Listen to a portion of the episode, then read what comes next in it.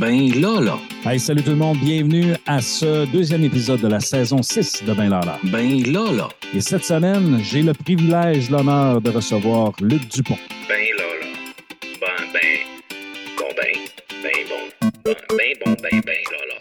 Alors, Luc Dupont est professeur à l'Université d'Ottawa en communication. Euh, il est également chercheur associé à l'Observatoire des médias sociaux en relations publiques. Euh, c'est une sommité au Québec. Et quand je dis une sommité, et je dis pas ça parce qu'il m'a accordé euh, pour une troisième fois une entrevue, euh, mais c'est une sommité parce que lorsqu'on on se pose la question sur qu'est-ce que c'est les communications, la publicité, l'impact dans notre milieu, euh, euh, Luc est une bible de référence. À lui, à lui seul, c'est l'intelligence artificielle de euh, la publicité. Donc, euh, c'est vraiment un privilège. Et vous allez remarquer, là, dans la période du Super Bowl, il va être partout dans les médias parce qu'effectivement, c'est un communicateur et la référence exceptionnelle dans ce milieu. Alors, voici notre invité de la semaine. Attention, attention. Voici notre invité de la semaine. Salut Luc, comment ça va? Ça va très bien, toi. Merci, un, pour cette euh, généreuse euh, introduction. C'est toujours un plaisir de, te parler. J'ai souvenir de deux euh, belles interventions l'an passé, l'année précédente également. Donc, on a toujours beaucoup de, beaucoup de plaisir à jaser ensemble. Oui, parce qu'on partage en quelque sorte la même passion. C'est un sujet qui, moi, qui m'anime. Euh, et en plus, euh, euh, dans la période d'hiver, j'enseigne le cours de communication marketing. Et d'ailleurs, je demande à mes étudiants de s'abonner à ta superbe infolette. D'ailleurs, pour ceux qui nous écoutent, qui ne sont pas dans les murs du collège, euh, si vous voulez avoir une référence en frais de, d'infolette, allez sur le site de Luc Dupont et inscrivez-vous. Euh, c'est c'est fantastique. Il y a du contenu qui est, euh, qui est, qui est, à ma foi, pertinent, intéressant, et on est capable d'avoir un, un portrait intéressant, notamment de ce sur quoi tu, tu- nous parles dans les médias. Donc, Luc, je t'ai fait ton auto-promo parce que moi, j'oblige mes étudiants à s'y inscrire parce qu'il y a trop de contenu, c'est trop fantastique. Mais, mais merci, c'est c'est très gentil. Et effectivement, chaque fois qu'on échange, toi et moi, visiblement, on a, on a été piqué par la même bébite. Est-ce que c'est la bébite marketing, publicité, communication? Euh, en tout cas, visiblement, c'est pas la bébite là. la Ouais. fameuse. Dans, ce- dans notre cas, à nous, c'est, on est bien, bien ailleurs. Effectivement. Donc, Luc, abordons notre sujet, notre premier sujet pour lequel je t'avais approché, le Super Bowl, le 57e Super Bowl. Euh, dans les annonceurs qui ont déjà euh, mentionné qu'elle allait être présent, euh, qui sont nos gros annonceurs? Qui sont nos, grandes têtes d'affiche cette année? Ben, je pense que cette année, il y a comme trois trucs euh, qui distinguent certainement cet événement-là, en tout cas des, événements précédents. Un, c'est que, et je rappelle toujours pourquoi se parler de la pub du Bowl, c'est important. Au-delà, évidemment, de ceux qui sont là, qui ne sont pas là, euh, c'est toute la question des stratégies de communication. Est-ce que, par exemple, mon message, je le dévoile avant le Super Bowl, je le conserve? Est-ce que je fais un petit teaser? Euh, Est-ce que non, je dépose carrément complètement euh, sur YouTube deux ou trois semaines avant?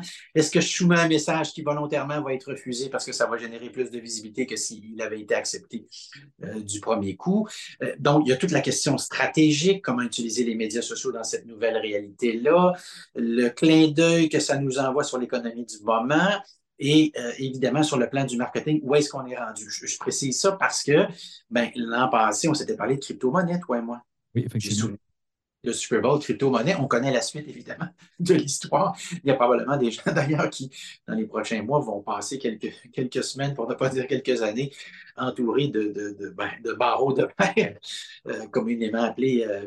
Mais ce qui est fascinant cette année, c'est qu'il y a beaucoup de joueurs absents qui, normalement, sont là, spécialement dans le domaine automobile. Alors, je reviens encore une fois avec la beauté du Super Bowl. Pourquoi on en parle, toi et moi, à chaque année, comme ça, en long et en large? C'est que ça me dit quelque chose dans ce cas-ci sur l'économie du moment.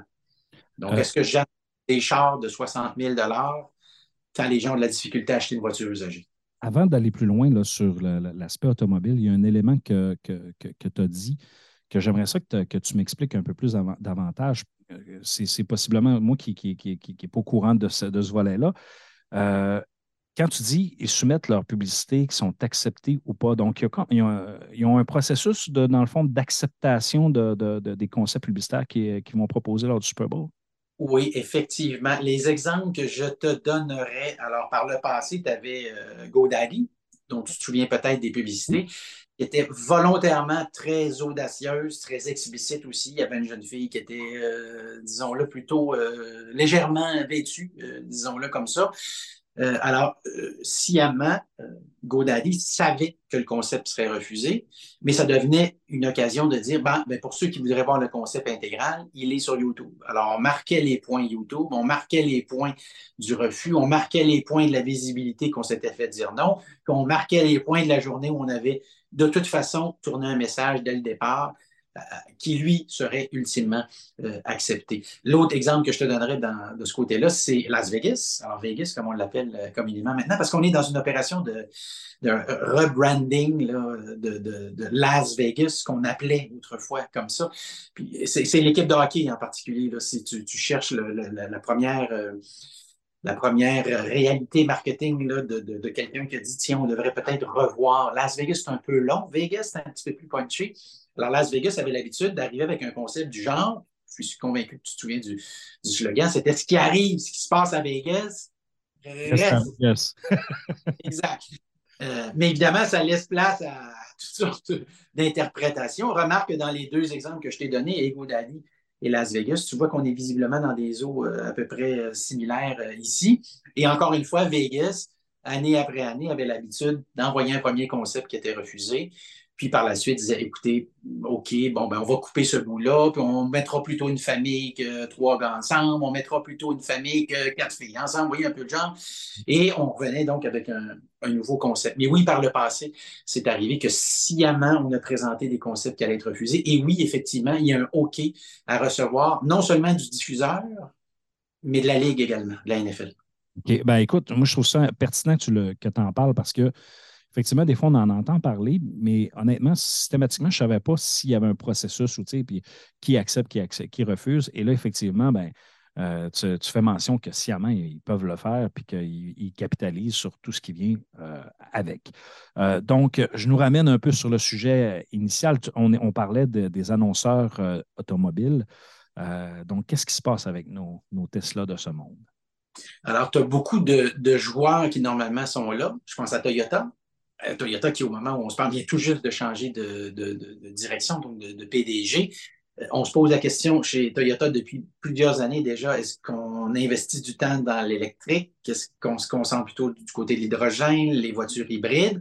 Alors, jusqu'à tout récemment, la réponse, c'était euh, le futur de la voiture, comme on l'imagine en tout cas généralement, c'est plutôt une voiture hybride. Donc, en même temps, on a le coup de main de l'essence au cas où on, aurait un, on serait pris au milieu du parc prendre un exemple d'ailleurs très concret de quelque chose récemment euh, qui est arrivé et qui a été annoncé. Euh, mais en même temps, on aurait le, le, volet tantôt électrique, tantôt hydrogène. On ne s'entend pas toujours sur le, carburant du futur à cet égard-là. Mais donc, Toyota dit cette année, savez-vous quoi? Comme on est un peu dans cette espèce d'incertitude-là, nous, on va passer notre tour. Alors, tu vois comme ça toute une série d'entreprises qui ont l'habitude d'être là au Super Bowl qui officiellement tantôt vont nous dire on n'est pas là à cause de problèmes comme ceux-là, ou on n'est pas là parce que nous, on pense que investir 7 millions de dollars dans une publicité, compte tenu de la séquence économique dans laquelle on est, là, il y a quelque chose qui, qui clash, il y a quelque chose qui ne marche pas, alors on préfère passer notre tour. Donc ça, c'est le premier événement qui est important parce qu'encore une fois, je rappelle qu'à chaque année, c'est un c'est un, une antenne sur le contexte économique marketing du moment. Alors, l'année passée, je t'aurais parlé de cybersécurité, on s'en était d'ailleurs parlé. Puis cette année, je te parlerai de paris sportifs, dont je t'aurais peut-être pas parlé l'an passé, parce que là, cette année, comme on est en train d'étendre ça à l'ensemble de l'Amérique du Nord, c'est le, le post-COVID, le sport professionnel a traversé une période très difficile. On s'est posé la question comment sortir du trou le plus rapidement possible? Et malheureusement, il y a des gens qui ont levé la main en disant si on frappait un petit peu moins fort dans les entreprises de, paris sportifs, on leur laissait un petit peu plus la place. J'ai souvenir de Gary Bettman, par exemple, du côté de la Ligue nationale, qui disait on ne veut rien savoir du paris sportif dans la Ligue nationale de hockey. Je te rappelle qu'on est à Vegas maintenant. Et euh, récemment, ben, c'est drôle parce que tout juste euh, avant la période des fêtes, je voyais la Ligue nationale qui a signé une première entente de commandite avec une entreprise spécialisée dans les paris sportifs. Vois-tu un petit peu le genre, comme quoi on peut prendre sa veste puis la, la retourner assez rapidement. C'est le pouvoir de l'argent, en quelque sorte. C'est quasiment. Oui. Oui, absolument. Et dans ce cas-ci, on peut deviner qu'on parle de sommes absolument euh, colossales. J'ai le souvenir de Mark Cuban qui possède les Mavericks de Dallas. Et lorsqu'on a autorisé le pari sportif dans la, du côté de la NBA, Il avait dit le soir même, demain matin, je vais me réveiller et mon club vaut deux fois plus cher que ce qu'il vaut au moment où j'entends la nouvelle. Parce qu'évidemment, soudainement, le pari sportif prend euh, beaucoup, euh, beaucoup euh, d'ampleur. Mais donc, cette année, on va avoir comme ça beaucoup d'entreprises dans le domaine du, pari sportif. Je, te rappelle d'ailleurs en passant, Benoît, que l'un des porte-paroles au Canada de, ça, c'est Wayne Gretzky. c'est quand ah. même. Je pensais que tu allais me dire Georges Saint-Pierre, mais. oui, oui, aussi, effectivement. Wayne Gretzky est porte-parole de ça auprès de la Ligue ou de façon auprès, auprès d'entreprises qui, qui moussent d'entreprise. Euh, et tu as l'autre également, l'excellent joueur des Oilers d'Edmonton, le premier compteur de la Ligue. Euh... Tu vois son nom au bout de la Tu vois que j'ai des, des connaissances euh, d'hockey de joueurs. Euh, Connor McDavid, c'est ça? Exact. Alors, lui aussi, il est le porte-parole, effectivement, tu vois. C'était une petite devinette. Aurait une ou deux comme ça durant notre podcast. On s'amuse évidemment. Mais... Au montage. mais dans ce cas-ci, ben, ce qui est amusant, c'est que c'est ça. Alors, ça nous dit quelque chose sur, euh, sur l'économie euh, du moment. L'autre truc important, donc le premier, c'est plusieurs fabricants automobiles qui sont absents cette année. Le deuxième, c'est Budweiser. Alors, évidemment, les gens qui sont habitués de nous écouter, toi et moi, genre ensemble, Benoît, vont dire Budweiser, ils sont toujours là, ils achètent beaucoup de pubs, ils sont importants. La question qu'on se pose souvent, est-ce que les chevaux sont là cette année? Alors, ce qui est amusant, c'est que depuis 33 ans, Budweiser avait une exclusivité. C'est la seule catégorie de produits qui avait une exclusivité au Super Bowl. Ah Alors, c'était l'exclusivité alcool. Et ça voulait dire autant bière que fort, comme on l'appelle communément au Québec. Alors, pour la première fois cette année, ça fait 33 ans donc, Budweiser a dit Savez-vous quoi? On va arrêter de payer pour cette exclusivité-là. En d'autres mots, s'il y a quelqu'un d'autre qui veut venir, soit libre à eux euh, de le faire. Je précise, petite parenthèse, comme on est en podcast, et c'est la beauté du podcast, on peut y aller un petit peu plus en détail. À la télé, je n'aurai pas le temps de raconter ce qui s'en vient, mais j'ai le temps sur un podcast. C'est qu'en pratique, Budweiser avait le droit de premier refus pour n'importe qui qui aurait voulu annoncer de l'alcool. Et par les années passées, c'est arrivé deux ou trois fois qu'ils ont dit Savez-vous quoi, on va vous donner un coup de main, vos ventes ne sont pas excellentes, une façon méchante ou gentille de dire On va vous donner un petit coup de main. Ils avaient autorisé certaines entreprises. Je referme la parenthèse, mais ils avaient, en théorie, ils avaient l'exclusivité. C'est-à-dire que s'ils disaient c'est non, c'était non. Alors, cette année, il se passe deux choses. Un, l'an passé, ils avaient acheté, euh, ils avaient acheté quatre minutes. Cette année, ils ont acheté trois minutes. Oups. Premier indice. Euh, mais là, juste, euh, juste avant d'être plus loin dans les indices, un 30 secondes, combien ça coûte cette année? Cette année, c'est 7 millions de dollars. C'est un record. Plus, je présume, le, le, tarif d'exclusivité, donc il devait, Budweiser devait payer un peu plus cher. oui, absolument. Alors, il y avait Prends, l'exemple de cette année. En fait, prends l'exemple de l'an passé, de 4 minutes. Alors, 8 fois, l'an passé, c'était 6,5 millions. Ajoute à ça les frais de tournage, parce que là, il faut, il faut que le cheval tourne, il faut que le cheval se, déplace dans la bonne direction, il faut que le cheval arrête au bon endroit, il faut que je reprenne la prise une fois, deux fois, 20 fois, 30 fois, 100 fois. Il fallait effectivement que je paie l'exclusivité. Alors, cette année, Budweiser dit on regarde ça, on pense qu'on va passer notre tour. Et ce qui est assez remarquable, parce que là, on pourrait se poser la question, d'autant plus qu'on est dans un cours où, on se pose ce genre de questions-là, c'est la beauté de jaser avec toi, c'est si vous, êtes, vous êtes étudiant, étudiante actuellement, la question, en fait, que j'aurais le goût de vous poser, c'est comment ça que cette année, Budweiser n'a pas reconduit l'exclusivité? Ça serait une méchante belle question d'examen.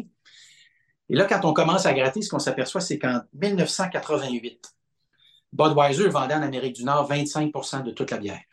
Alors, pense à n'importe quel party auquel tu assistais. Budweiser était là.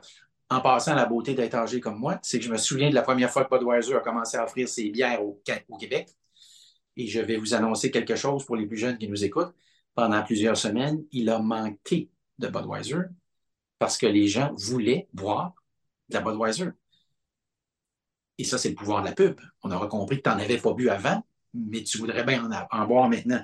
En 2020, Budweiser vend en Amérique du Nord 5 de toute la bière. 5% donc on a 20% d'écart entre 88 et aujourd'hui. Oui, alors on parle d'un déclin qui est assez important, qui s'explique entre autres euh, par les bières importées. Je pense à Corona. OK. Et, euh, et, et, tellement que quelques années, je te rappelle que normalement, à la fin de chacun des matchs du Super Bowl, on va voir le corps arrière et on dit maintenant, qu'est-ce que tu vas faire? Alors, le corps arrière, généralement, signe un contrat d'exclusivité avec Walt Disney et spontanément dit Ah, je m'en vais chez Walt Disney. Mais il y a une année, il y a quelques années, souviens-toi, euh, le corps arrière a dit Et maintenant, qu'est-ce que vous faites? Et il a surpris tout le monde en disant Oh, je m'en vais boire une caisse de Budweiser. Alors, Budweiser sentait venir ça et ont tenté périodiquement de ralentir tout ça. Mais des bières comme Corona, pour prendre un exemple parmi tant d'autres. Euh, possiblement que c'est une marque comme ça. Est-ce que, est que le phénomène des microbrasseries euh, a joué un rôle à, l'intérieur de Oui.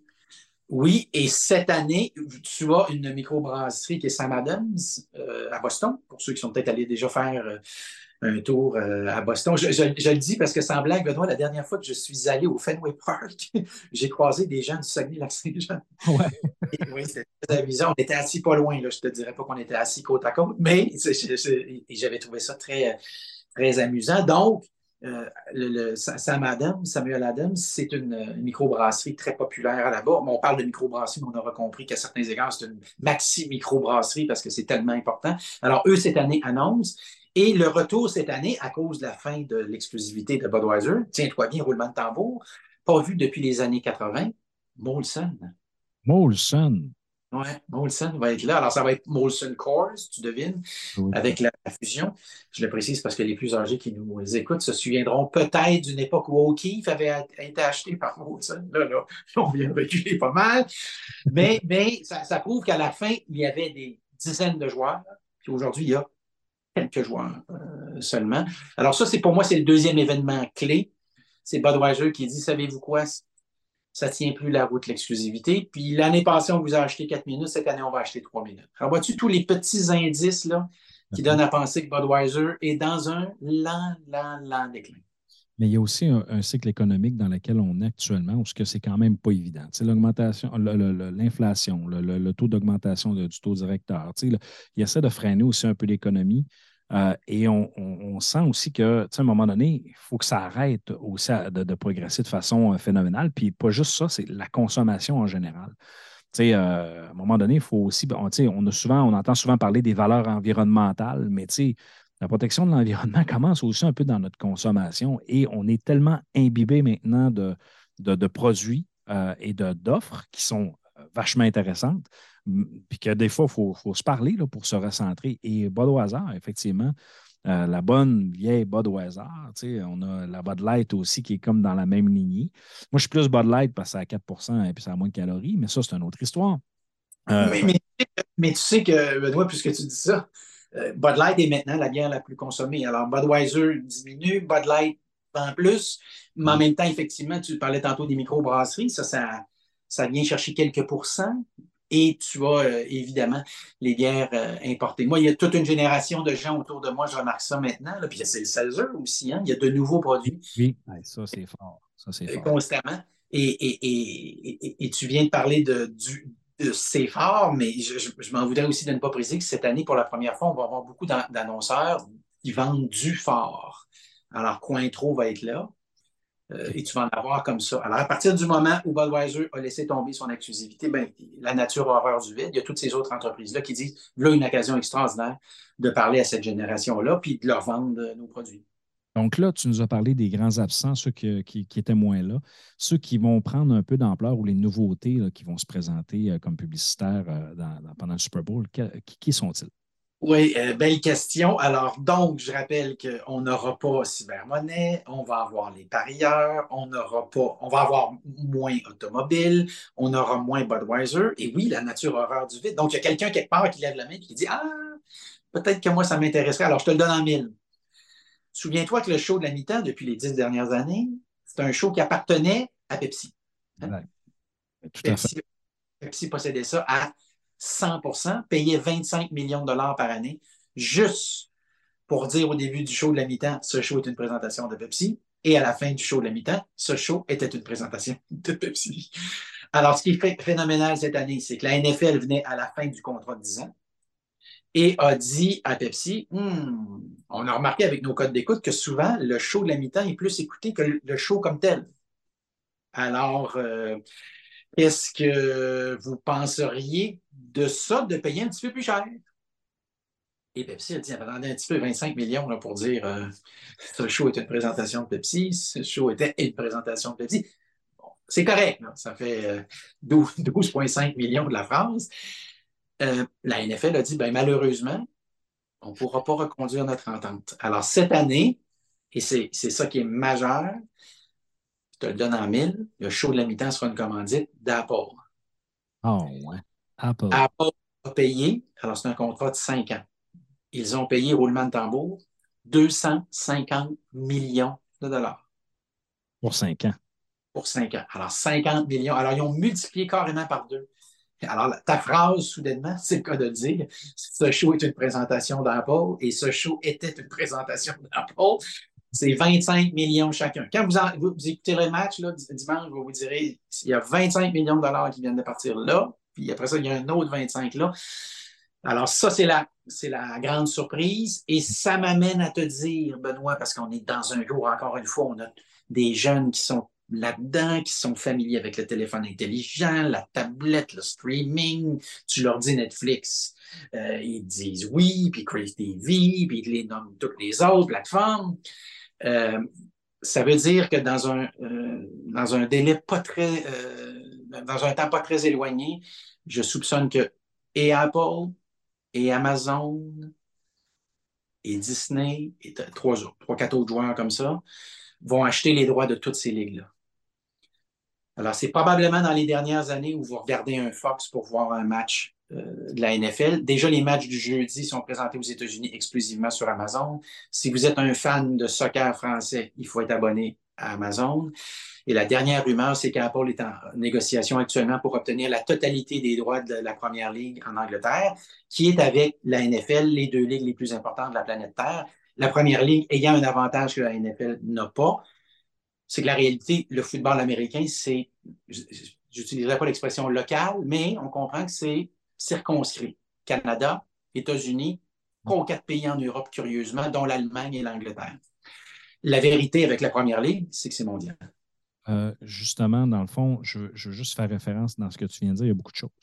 Euh, tu parlais de, Apple. Donc, Apple a quand même tout le temps misé en quelque. En fait, a commencé à miser, notamment en 1984, avec la diffusion de sa publicité. D'ailleurs, euh, je, suis obligé d'en reparler parce que Luc, dans, son, dans sa dernière infolette, a, partagé la vidéo euh, du segment de la publicité, juste pour vous démontrer un peu à quel point c'est riche quand vous recevez l'infolette. C'est plein de choses super intéressantes. D'ailleurs, j'ai diffusé ça à mes étudiants euh, en utilisant ton infolette en disant Voici Apple, je vous en parlais la semaine passée, ben voici. Luc, il l'a mis dedans. Donc, euh, effectivement, en 1984, c'est leur première apparition. C'est une, une publicité d'anthologie. Je suis comme pas surpris non plus de voir que Apple mise là-dessus pour la mi-temps. Et là, là, par contre, ce que je dans le fond, je suis un peu surpris, c'est de voir cette transformation-là de, euh, de, droits de diffusion qui s'en va plus justement vers les plateformes en streaming. Et euh, pourquoi je te, ramène un peu dans ce préambule-là pour ma prochaine question, c'est que j'aimerais savoir, euh, notamment dans l'infolette que tu nous as envoyée encore une fois, tu nous as partagé des statistiques d'écoute du Super Bowl qui ont progressé, progressé, progressé. Et je dirais dans les facilement quatre 4-5 dernières années, ça s'est mis à descendre et euh, de façon importante. Alors, euh, selon ton œil, Luc, selon ton expertise, c'est dû à quoi que, les, que ces baisses de code d'écoute-là sont aussi importantes? Oui, c'est une partie de l'explication, c'est streaming. Je, me souviens, par exemple, des derniers Jeux olympiques. On a fait une étude que j'avais trouvée très intéressante. On a pris les gens qui ne sont pas abonnés à Netflix, on les a mis dans un paquet, et on a pris les gens qui sont abonnés à Netflix et on les a mis dans un autre paquet. Et on a simplement vérifié le profil des écoutes en lien avec les Jeux olympiques. Et ce qu'on a découvert sans surprise, c'est que les gens qui étaient abonnés à Netflix avaient regardé beaucoup moins les Jeux olympiques que les gens qui n'étaient pas euh, abonnés. Alors, on est dans cette, euh, dans cette espèce de logique-là où, en même temps, inflation, les gens se désabonnent du câble. Je te précise que la semaine passée, il y a un chiffre extraordinairement important au Québec qui est sorti. Pour la première fois, il y a plus de gens abonnés au streaming que de gens abonnés au câble ou à la fibre optique. Ça, pour moi, c'est un moment excessivement important de l'histoire du Québec. Parce que souvent, au Québec, on lève la main et on dit Ah, nous, on est différents. Ah ben là, ben là ça, oh, il ne faut plus lever la main. Ça ne marche plus. C'est pas vrai. Alors, ce qui se passe, c'est qu'un rapport est en train de se familiariser avec la NFL, de la même manière qu'un rapport est en train de se familiariser avec la MLS, qui d'ailleurs, je te ferai une prédiction à cette antenne. Donne-moi six ou sept ans et le soccer aux États-Unis sera plus populaire que le hockey. Oh. À cause de 2026, à cause de la Coupe du Monde qui va avoir lieu au Canada, aux États-Unis et au Mexique en même temps. Moi, dans mes cours actuellement, mes anecdotes de hockey marchent moins bien qu'autrefois. Mes anecdotes de soccer sont plus efficaces. Maintenant, c'est- c'est cette génération-là que j'ai maintenant. Ils sont beaucoup plus, je dirais, internationaux. Je reviens à Paul d'ailleurs, tu parlais de l'infolette. Je précise que le vidéo que j'ai partagé, c'est le vidéo de la captation telle que ça s'est passé le vrai soir qu'on a vu la pub. Je le précise parce que c'est la seule façon de vivre l'événement comme si on avait été là. Remarque, j'ai souvenir de l'avoir vu, mais avec le temps, comprendras que tout ça finit par disparaître pas mal. Mais c'est ce que j'ai trouvé extraordinaire dans cette petite clip-là qui dure un petit peu plus d'une minute 25, c'est qu'on a le dernier jeu comme si on était en train de voir le match. Et là, il y a la pause commerciale. Et ce qu'on ne peut pas deviner, mais toi puis moi, on le sait maintenant, ce qu'on ne peut pas deviner, c'est qu'on s'apprête à voir un message qui va révolutionner l'histoire euh, de la publicité à tout jamais. Alors, c'est sûr que dans le cas d'Apple, le pitch de la NFL, c'est un match important. C'est sûr que ce n'est pas un gros pitch. Euh, C'est important pareil. Euh, justement, tu parles de foot, OK, de football. Donc, on va dire soccer, mais de football américain, puis football, international, appelons ça comme ça. Euh, entre, par exemple, justement, le mondial, la Coupe mondiale, en fait, la, Coupe mondiale de soccer et le Super Bowl, si je te donnais un budget de, je ne sais pas moi, de 20 millions, tu le placerais où? Euh, c'est une bonne question. Euh, probablement que j'en mettrais trois quarts sur la Coupe du Monde. Probablement que j'en mettrais un quart sur la NFL. Alors, sur le plan de, la popularité des uns et des autres et des codes d'écoute, en te disant que j'en placerais 25% du côté de la NFL, en réalité, si on regardait le nombre de personnes qu'on va rejoindre, on dirait tu surinvestis dans la NFL et tu sous-investis dans la Coupe du Monde, même si la Coupe du Monde, je le rappelle, la, moyenne des matchs générait autour, là, je te donne de mémoire, générait autour de 150 millions de téléspectateurs. Donc, vois-tu, chaque match était, était un Super Bowl. Ça va, chaque match de la Coupe du Monde est un Super Bowl. Maintenant, il y a une chose que j'ai oublié de te dire, qui est super important et qui explique pourquoi je surinvestis du côté de la NFL par rapport au, foot, même si au, au soccer, tiens, pour ne pas mélanger personne, euh, c'est le profil des téléspectateurs. Alors, juste la, la, Californie. Alors, prends juste la Californie. Je ne prends pas les États-Unis. Prends juste la Californie. Tu peux insérer là-dedans, en termes d'activité économique, l'équivalent de mémoire d'une quinzaine de pays qui participaient à la Coupe du Monde. Alors, tu me vois venir, évidemment, c'est que à la fin, du côté de la pub, c'est oui, le nombre de personnes qui vont voir la pub, mais c'est aussi le profil de ces personnes-là. Moi, je ne sais pas, je, je, te vends des croisières dans le Sud, par exemple. 3 4 000 par personne. Il faut que Mathieu, qui ait un revenu discrétionnaire de la part des téléspectateurs qui regardent ça, qui sont prêts à faire ça, qui sont intéressés et qu'éventuellement, ils pourraient acheter le produit. Si je parle à des gens qui ne peuvent pas acheter le produit, je ne suis pas plus avancé. À, à, la fin, il y a, il y a ces, ces considérations-là. Et ça explique pourquoi le Super perdure dans le temps, puis des, événements comme ceux-là, des événements en direct que tu dois regarder en direct, que tu ne peux pas regarder en reprise, que tu vas regarder en groupe, que tu acceptes de consommer.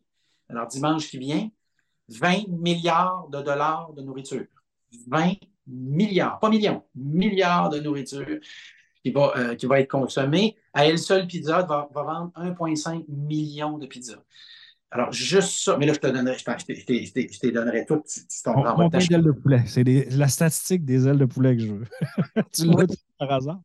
Oui, ben écoute, je te donne les ailes de poulet. Oui, c'est 1,4 milliard d'ailes de poulet. Ah, c'est du stock, pas à peu près. Là-dessus, là, j'ai acheté trois boîtes. c'est 1,2 milliard de dollars de bière. C'est oh. 14 500 tonnes de chips. C'est 4,5 millions de kilogrammes de côte levée. Euh, parce qu'il va y avoir autre chose. Il y, a les, il y a les ailes de poulet puis il y a la côte levée. Là. C'est, pas, on n'est pas dans les, tout à fait dans les mêmes univers. Euh, la moyenne de calories durant la journée dimanche, 8083 calories. Ça veut dire ah, presque 3 livres. Presque 3 ah. livres. C'est 2,2 millions de kilos de pretzel, 1,7 million de kilos de popcorn, 1 million de kilos de noix. Alors, tu vois que. Et, euh, évidemment, je me plais toujours à rappeler qu'il y a des gens très sérieux maintenant qui font des pressions aux États-Unis pour que le lundi suivant soit une, vraie journée fériée. On ne blague pas là, parce que mais parce qu'il y a à peu près 17 millions de personnes lundi matin qui vont appeler à la. En fait, ils vont plutôt envoyer un courriel maintenant, c'est moins risqué de se faire attraper. Tu t'envoies un petit courriel rappel autour de 6h30, là, euh, dont est prévu automatiquement en disant Écoute, je ne sais pas ce qui se passe, j'ai mal à la tête ce matin, ça ne va pas. Je vais passer mon tour pour euh, aujourd'hui. Remarque, avec le travail à la maison, maintenant, c'est peut-être plus facile de faire semblant qu'on est tout boulot. Effectivement. Euh, Luc, euh, revenons un petit peu aux, différents concepts. Euh, est-ce que tu as eu la chance de voir ça? Est-ce qu'il y a eu des entreprises qui ont déjà lancé leur publicité en pré, dans le fond, en, pré-écoute ou en teaser avant, le Super Bowl? Oui, il y en a quelques-unes, mais il y en a très peu, Benoît. Hein, normalement, à ce stade-ci, je serais capable de te raconter, je ne sais pas, une trentaine Écoute, l'année passée, là, je me souviens, dans, la semaine précédente le Super Bowl, on avait quasiment, euh, écoute, on avait au moins 10-15 qui étaient disponibles, qu'on était capable d'avoir la pub. Là, on dirait que euh, j'ai fait des recherches aussi de mon bar. À part quelques teasers, c'est quasiment la loi de l'omerta cette année. Je ne sais pas pourquoi. Oui, très difficile. Euh, T'en as, as, trois, à mon avis, qui se démarquent, qui ont été déposés à peu près dans leur euh, totalité. Le premier, c'est Workday. les profs d'université de, de cégep, de secondaire, de primaire, tôt ou tard finissent par tomber sur quelque chose qui peut ressembler à un produit comme celui-là. C'est juste que quand on utilise l'interface, on n'est pas toujours euh, au courant que c'est du Workday, mais c'est une campagne que je trouve géniale. C'est euh, quelqu'un qui dit, euh, en fait, c'est le patron qui dit il faut qu'on arrête d'utiliser l'expression qu'on est, des, est des stars, et puis il faut faire attention à ça. Et c'est une pub qui est truffée de stars. Alors, tu as Ozzy, je le dis parce que pour les gens un peu plus âgés, Ozzy, c'était notre incontournable. Euh, c'est Ozzy dans la pub. Ozzy qui a annoncé, je le précise, la semaine dernière, par euh, l'intermédiaire des médias sociaux, qu'il ne ferait plus jamais de tournée parce qu'il était euh, physiquement trop, trop magané. Remarque que dans son cas, c'est un exploit qu'il ait été capable d'en faire encore jusqu'à tout récemment. c'est quelque chose qui me dépasse. Les 20 dernières années, c'est des exploits pour Ozzy. oui, il y a des gens qui sont solides en maudit. Alors, tu as le chanteur de Kiss, Jane Simmons, euh, pas Jane Simmons, euh, c'est, en tout cas, le, chanteur de Kiss, qui est là-dedans aussi. Et tu en as toute une série. Je trouve le message très amusant. l'autre message que je trouve amusant, et ça nous montre un petit peu la, la couleur des messages qu'on risque de voir durant le Super Bowl, c'est que je rappelle que ce n'est pas la fin de semaine pour les messages politiques c'est pas la fin de semaine pour la morale.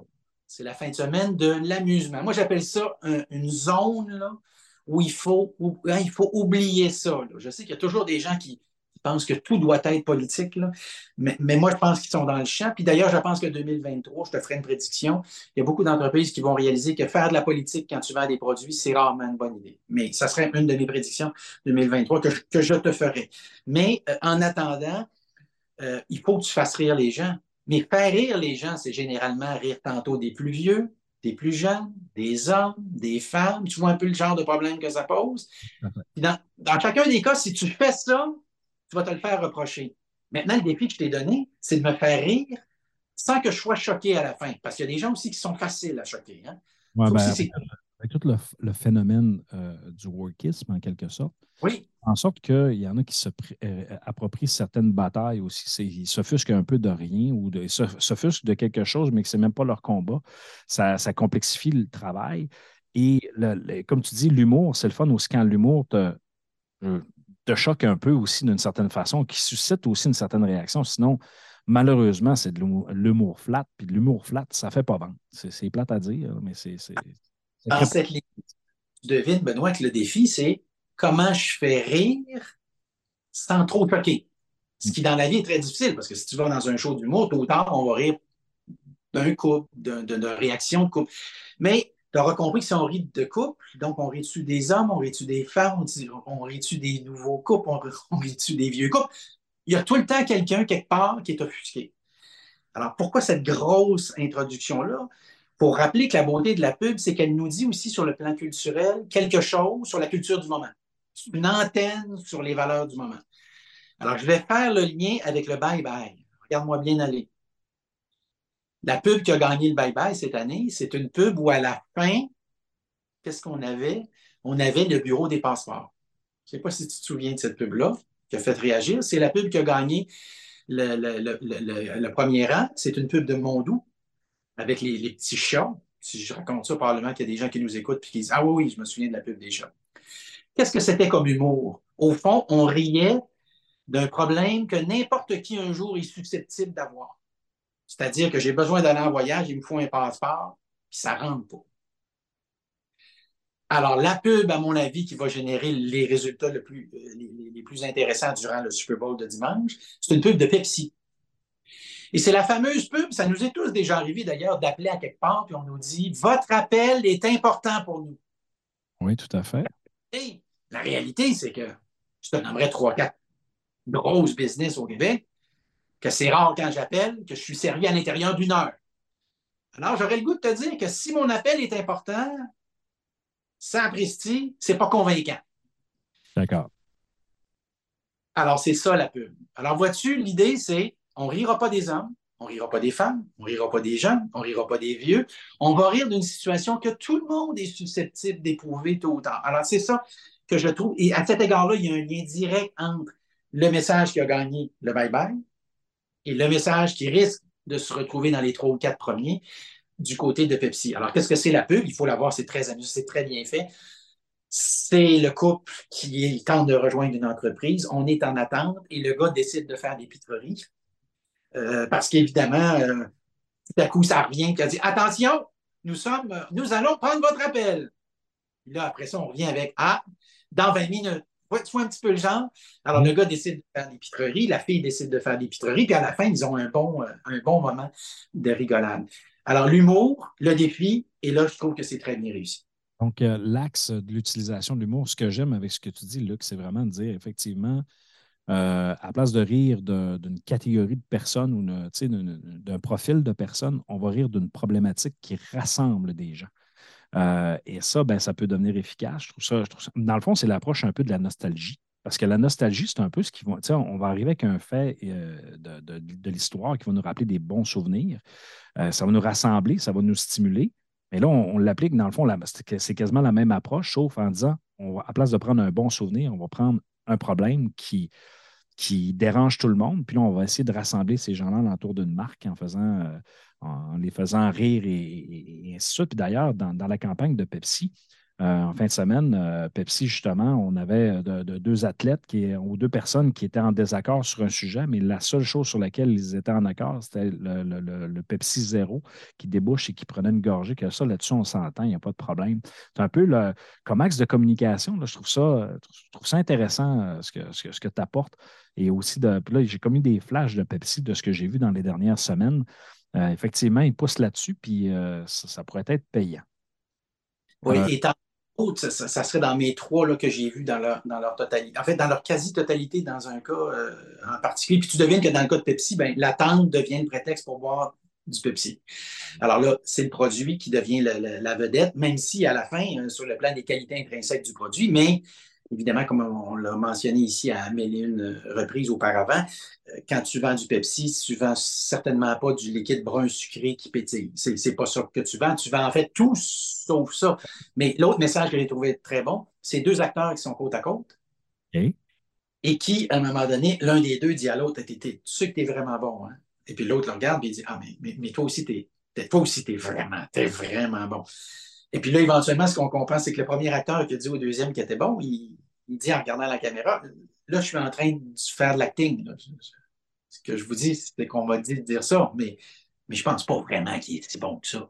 Ah oui, ben, annoncé quelque chose, alors c'est l'autre maintenant qui parle. Ben, moi aussi, quand je t'ai dit que tu étais bon tantôt, je ne la pensais pas vraiment. D'ailleurs, je pense que tu es un has-been, puis, puis tu es chanceux d'être dans la même publicité que moi parce que ça va te donner un peu de visibilité parce que tu n'en as plus beaucoup. Ah, puis l'autre, ben oui, mais toi, si c'était juste le talent qui te garantissait ta visibilité, ça fait longtemps que tu n'aurais plus.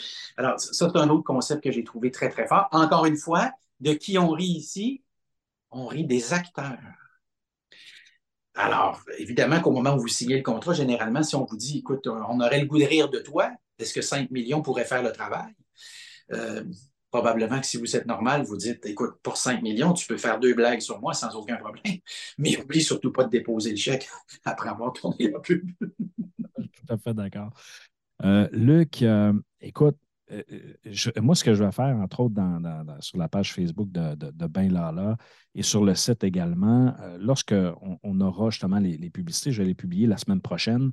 Euh, parce qu'actuellement, on parle du phénomène, on parle des coûts, on parle des différents éléments importants qui sont à retenir, je pense, dans le cadre notamment du Super Bowl. mais j'aimerais ça t'amener ailleurs. quand je dis ailleurs, c'est parce que depuis, je dirais, le mois de décembre, fin novembre, début décembre, il y a un phénomène qui est en train de changer euh, toute, la, je dirais, la stratégie de, la stratégie de euh, comment est-ce qu'on génère du contenu. Euh, et qui peut avoir un impact justement pour ceux qui génèrent du contenu sur les réseaux sociaux, sur les blogs et ainsi de suite. Puis ça l'approche, en fait, ça touche aussi la profession des gens qui travaillent en marketing. Je parle ici de l'intelligence artificielle, à l'occurrence ChatGPT, qui a fait l'actualité et qui qui bouleverse aussi euh, un peu tout ça. Et euh, j'ai eu la chance de le tester euh, dernièrement et j'ai vu à quel point c'était, comment je peux dire ça, que c'était efficace. je ne veux pas qu'on tombe dans l'aspect, je dirais, éthique de la chose parce que dans le fond, on peut l'utiliser pour faire de la recherche d'informations sur certains éléments, puis après ça, on peut faire, on peut en disposer un peu de la façon qu'on qu'on veut, bien sûr. Et bien sûr, si on n'a pas de source, parce que malheureusement, ChatGPT ne donne pas les sources, ça, c'est une autre histoire. Euh, il faut, juste être en mesure de, bien le gérer. J'aimerais ça t'entendre là-dessus sur l'impact de l'intelligence artificielle, euh, notamment euh, ChatGPT. C'est quoi son impact sur le monde du marketing aujourd'hui en 2023, sachant que tout va vite et qu'il faut générer du contenu de façon à la vitesse de la lumière, en quelque sorte. Oui, ben, c'est moi la plus grande révolution depuis, depuis Internet, carrément. Donc, N'ayons pas peur des mots. Je pense que c'est plus gros que l'iPhone, puis on va reconnaître que l'iPhone a changé la vie de tout le monde. La preuve, c'est que peu importe où vous vous promenez maintenant, il y a toujours quelqu'un en train de regarder son iPhone. Tout le monde est penché, tout le monde regarde ce qui peut se passer là-dessus. Récemment, je faisais l'épicerie pas loin de chez moi. J'étais surpris du nombre de personnes maintenant qui vont scanner systématiquement les produits, qui vont appeler un conjoint ou une conjointe en disant comment ça coûte là, qui vont vérifier le, prix du produit euh, du côté de la bannière euh, en compétition ou compétitrice. Euh, mais sur le, plan, sur le plan communicationnel, ça veut dire rédiger des slogans, ça veut dire rédiger des argumentaires, ça veut dire rédiger des communiqués de presse en relations publiques, ça veut dire ultimement, puisqu'on parle d'intelligence artificielle, c'est faire de la gestion de crise. Alors là, je m'explique ça veut dire que si tu, euh, tu jetais un coup d'œil très attentif, par exemple, sur le flux Twitter, pour prendre juste un exemple très, très simple, mais juste le flux Twitter d'une entreprise qui est aux prises avec un problème. Tu pourrais laisser le soin à l'intelligence artificielle d'identifier les mots-clés qui sont utilisés, quand est-ce que le vent tourne, quand est-ce que tu devrais prendre la parole, quand est-ce que tu devrais cesser de prendre la parole? Et tout ça est possible avec ce qu'on appelle le, forage de données, le big data, c'est l'expression qu'on utilise communément, et les, les algorithmes. Alors, c'est une révolution de ce côté-là. Si actuellement vous nous écoutez et vous euh, vous aspirez à travailler un jour en communication, je vous présente quelqu'un avec qui vous allez travailler très, très souvent. Il y a des gens qui prétendent que c'est plus de 80 40, pardon, 40% des emplois à venir dans les dix prochaines années qui, d'une façon ou d'une autre, seront liés euh, à l'intelligence euh, artificielle. Euh, et c'est une intelligence qui apprend, je le précise parce que je vais te raconter deux petites anecdotes rapidement. Évidemment que j'ai passé énormément de temps là-dessus.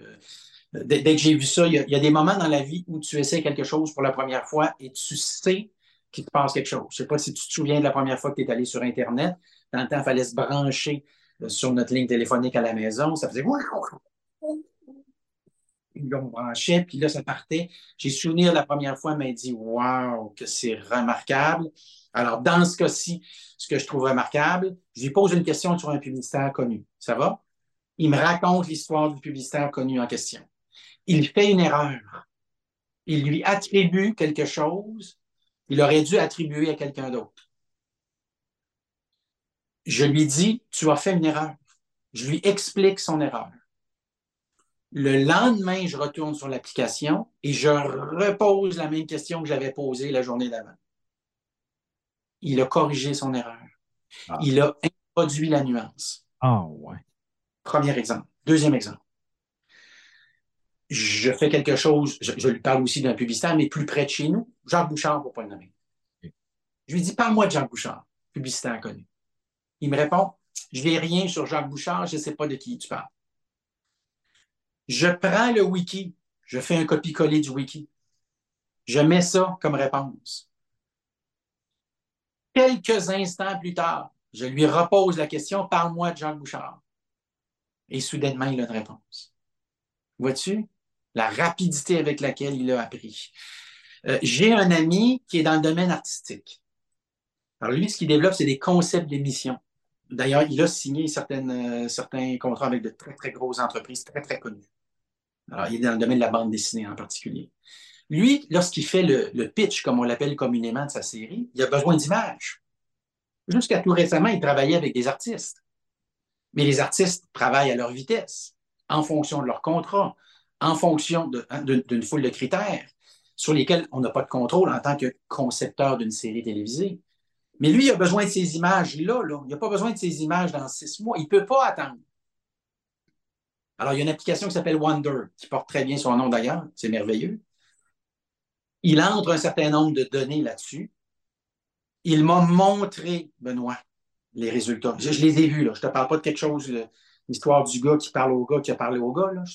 Il m'a montré dans le temps des fêtes ce qu'il a fait. En fait, ce que l'application a fait. Est-ce que tous les dessins sont remarquables? Non. Est-ce qu'il y a des dessins extraordinaires? Oui. Est-ce qu'il y en a plusieurs? Absolument.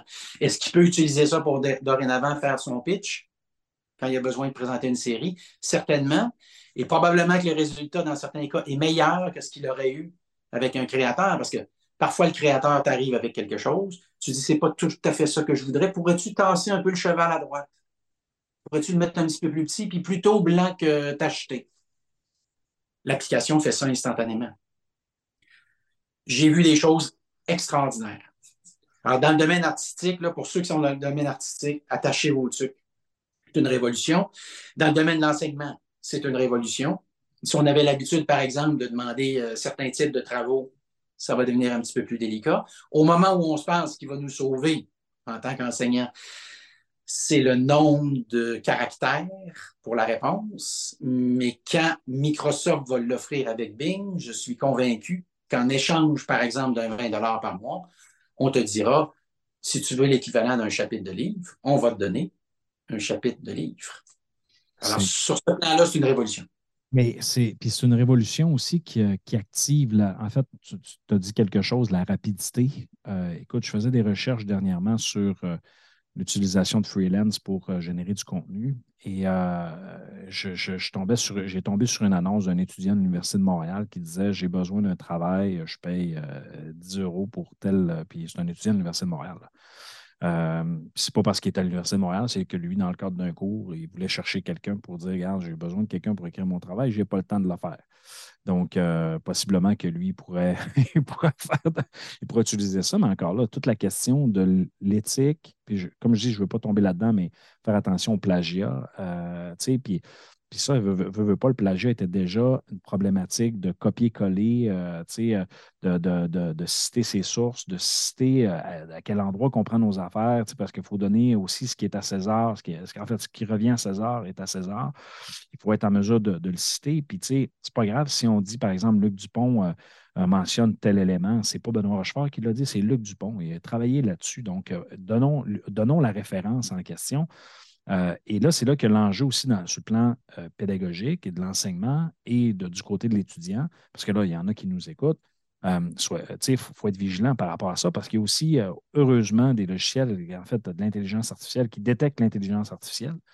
Alors, j'ai hâte de voir l'efficacité que ça a, mais ça, c'est quand même des outils. Puis malheureusement, je pense que ça peut, en fait, ça, peut être difficilement intégrable dans un contenu euh, qu'un étudiant livre à un professeur, mais pour être capable de comprendre un sujet, Euh, tantôt, tu faisais référence à Wikipédia sur, euh, sur une personnalité.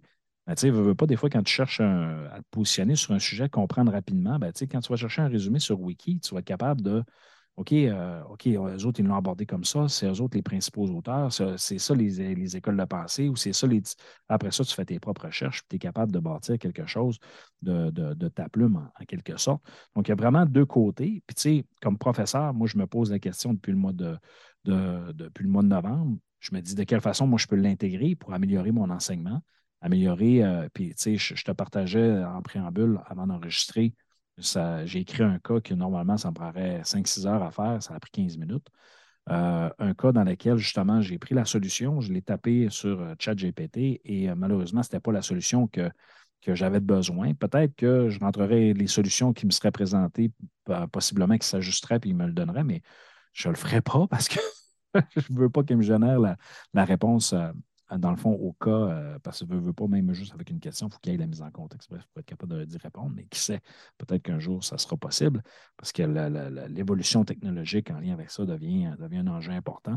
Donc, toute l'intégration, autant de la part des étudiants que de la part de l'enseignement, euh, mérite une, bonne réflexion aussi, parce que essentiellement, c'est que si on donne notre travail à faire à une intelligence artificielle, avoir tout notre, notre progression, notre capacité de réfléchir, notre connaissance, notre développement de connaissances nous-mêmes comme humains. Euh, on est capable de jaser ensemble de marketing, on parle de cette passion-là, mais j'ai fait mes cours, puis j'ai lu mes livres, puis je me suis informé, j'ai de la pratique, tout ça qui fait en sorte que ça ça l'a forgé ma, réflexion, ma, mon positionnement face à un sujet qui est le marketing et la communication. Et quand on en discute ensemble, je n'ai pas besoin d'intelligence artificielle pour aller chercher des références. On est capable d'échanger. Euh, alors là, c'est comme tout ce débat éthique-là, de tout ce débat de, de, nous, notre propre apprentissage. On peut faire faire par quelqu'un d'autre, mais on ne développera jamais la, connaissance et la compétence. C'est là où, à un moment donné, je pense, il va falloir qu'on soit capable de jouer avec ça, mais si je reviens un peu à ce que tu disais dans l'utilisation, quand Internet est arrivé, euh, il y avait effectivement plein de, choses qu'on disait qu'est-ce qu'on va faire avec ça, qu'est-ce qu'on va faire avec ça, qu'est-ce qu'on va faire avec ça. Mais tu sais, euh, Internet a changé notre vie. Euh, l'intégration d'Internet sur nos mobiles, c'est des transformations qu'on a connues, puis c'est pas dans. Ce n'est pas dans un horizon de 100 ans, c'est dans un horizon de 20-25 ans dans lequel on a vécu ces changements-là. Donc, notre société s'est transformée de façon importante. Donc, euh, il va falloir qu'on soit en mesure de s'adapter, mais s'adapter aussi de la bonne façon. Il ne faudrait pas non plus se, je ne sais pas comment, quel terme euh, non vulgaire utiliser pour, euh, pour dire ça, mais il ne faudrait pas non plus s'embêtiser en quelque sorte. Il ne faudrait pas perdre la, faculté, la faculté d'apprendre et de réfléchir, qui, à mon avis, fait en sorte que l'humain est ce qu'il est. Oui, puis j'ajouterais une, dernière remarque là-dessus, parce que je t'en parlerai évidemment pendant des, des, heures et des heures, mais si on est Google actuellement, euh, il faut savoir que dans le temps des fêtes, euh, il y a des gens qui me racontaient que chez Google, en Californie, il n'y a pas eu de congé des fêtes parce qu'on a compris évidemment que cette application-là, l'expression qu'on utilisera en marketing, c'est un game changer. Hein. c'est que soudainement, pourquoi j'irais chercher quelque chose sur Google et souvent je ne trouve pas tout à fait ce que je cherchais. Et souvent, il faut que j'explore 3, 4, 5, 6, 7 sites avant de trouver quelque chose qui ressemble un petit peu plus à l'info euh, que, je, que je cherchais précisément. Euh, alors, c'est sûr que ce temps-là que tu passais sur Google, maintenant, c'est un temps que tu passes sur, euh, sur l'application d'intelligence artificielle. et ce qu'on qu'on sait maintenant, c'est que Google réalise qu'elle a manqué le bateau. Google s'est excusé en disant on a déjà ça, mais tu auras compris qu'en marketing, quand tu as déjà ça, mais que ce n'est pas public, tu ne l'as pas. On se comprend?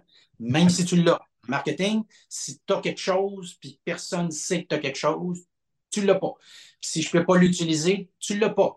En marketing, on dirait que tu es un menteur. Google va me dire oui, on l'a. Oui, tu l'as.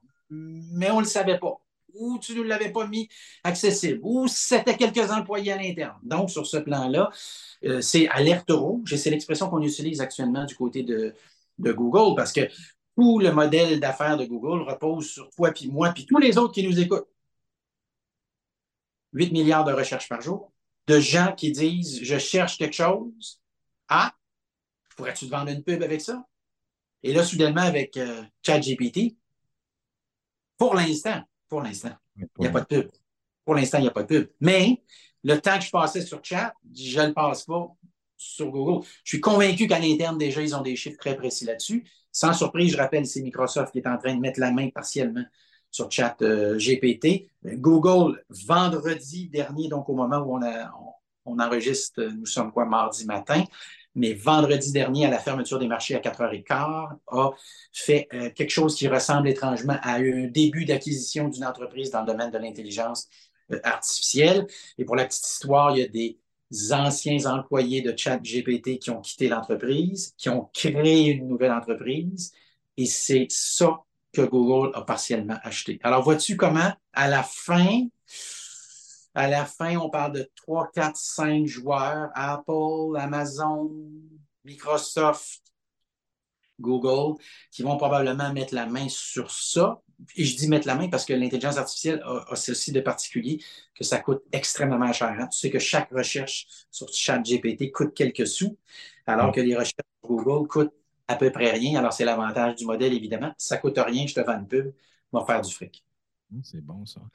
Euh, alors, euh, mon très cher Luc, j'en profite pour euh, te remercier d'avoir pris du temps dans cet épisode. écoute, j'ai vraiment du plaisir à jaser. Puis je devrais, en tout cas, je, sais que ton temps est précieux, je devrais t'inviter plus souvent, au moins dans chacune des saisons. La saison d'automne, on, a tout le temps de quoi se dire. Donc, euh, écoute, je t'enverrai une invitation euh, lors de l'automne prochain, euh, si bien sûr ton temps et ton agenda te le permet, parce que c'est très occupé. Alors, merci beaucoup, Luc Dupont. Alors, pour nos auditeurs, écoutez, je vous remercie d'avoir été présents. J'espère que vous avez apprécié l'entretien que j'ai reçu, en fait, que j'ai eu avec Luc Dupont. Et euh, bien sûr, suivez-nous sur les réseaux sociaux. Et bien est disponible sur toutes les plateformes de streaming et d'écoute. Alors, sur ça, il ne me reste qu'à vous dire ciao, ciao!